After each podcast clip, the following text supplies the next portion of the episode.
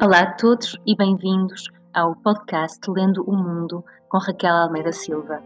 Hoje, e uma vez que estamos no mês da mulher, março, uh, gostaria de uh, partilhar convosco um livro muito, muito especial intitulado A Alma Perdida, uh, que não é assim tão fácil de encontrar e que um, é da autoria de uma grande mulher que ganhou o Prémio Nobel da Literatura em 2018.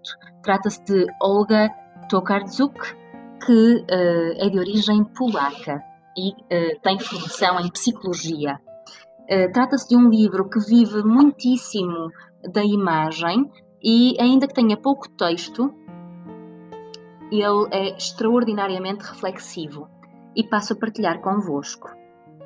Era uma vez um homem que trabalhava muito e depressa, e que há bastante tempo deixara a sua alma algures longe de si. Sem alma, vivia até muito bem. Dormia, comia, trabalhava, conduzia o automóvel e até jogava ténis. Às vezes, porém, tinha a impressão de que, em seu redor, tudo era plano. Parecia-lhe que se deslocava sobre uma folha lisa de papel de um caderno de matemática.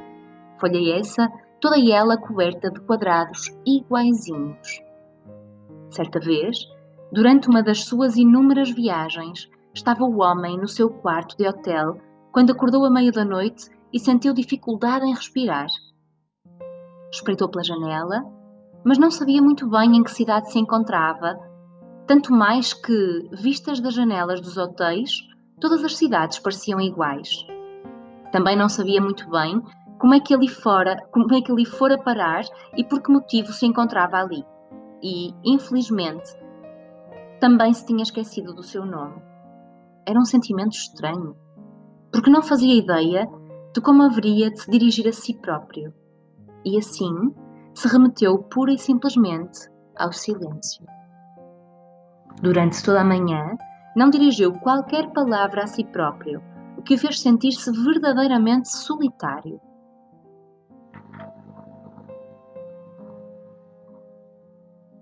E como se no interior do seu corpo já não houvesse ninguém. Quando se pôs diante do espelho da casa de banho, viu-se a si mesmo como uma sombra deslavada. Por instantes, pareceu-lhe que se chamava Andrésia, mas logo a seguir teve a certeza de se chamar Marian. Por fim, Aterrorizado, encontrou o passaporte no fundo da mala de viagem e viu que se chamava Jan.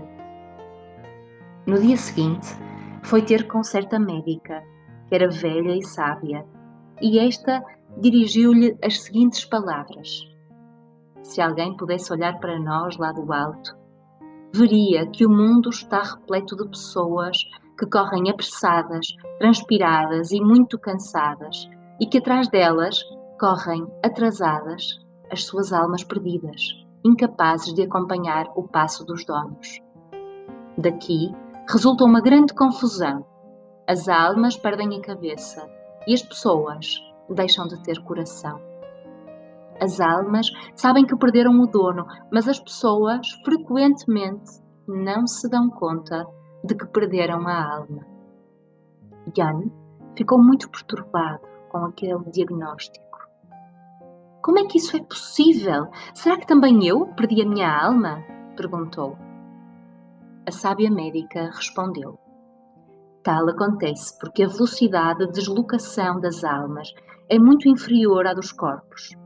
É que as almas surgiram em tempos muitíssimo remotos, logo após a grande expansão, quando o cosmo ainda não estava muito acelerado e, portanto, continuava a poder olhar-se ao espelho o senhor tem de encontrar um lugar onde se sinta bem, sentar-se aí tranquilamente e aguardar pela sua alma. Certamente, ela estará agora onde o senhor esteve há dois ou três anos. Por isso, a espera pode demorar um pouco. Não vejo outro remédio para o seu caso. E foi precisamente o que fez o homem chamado Ian. Encontrou uma casinha nos arredores da cidade e todos os dias aí se sentava numa cadeira, à espera. Nada mais fazia. tal durou muitos dias, semanas e meses. O cabelo de Ian cresceu muito e a barba chegou-lhe à cintura.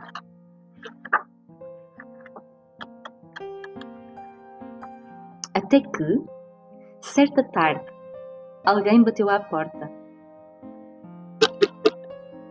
Era a sua alma perdida, cansada, suja e arranhada. Ai, finalmente! exclamou ela, ofegante. Vamos tendo muitas ilustrações que de preto e branco passam a coloridas e continua o texto. Desde então, viveram felizes para sempre e Ian passou a ter muito cuidado para não fazer nada demasiado depressa, de modo que a sua alma conseguisse acompanhá-lo. Fez ainda outra coisa. Enterrou no quintal todos os seus relógios e malas de viagem. Dos relógios cresceram belas flores, semelhantes a campânulas de várias cores, e, por sua vez, as malas de viagem geraram enormes abóboras que alimentaram Ian ao longo de todos os tranquilos invernos que se seguiram. E assim termina o nosso texto, recheado de uma quase floresta encantada. Com esta reflexão, deixo-vos desejando que eh, todas as mulheres do mundo possam mostrar as suas mais-valias e tenham os mesmos direitos que os homens. Até breve!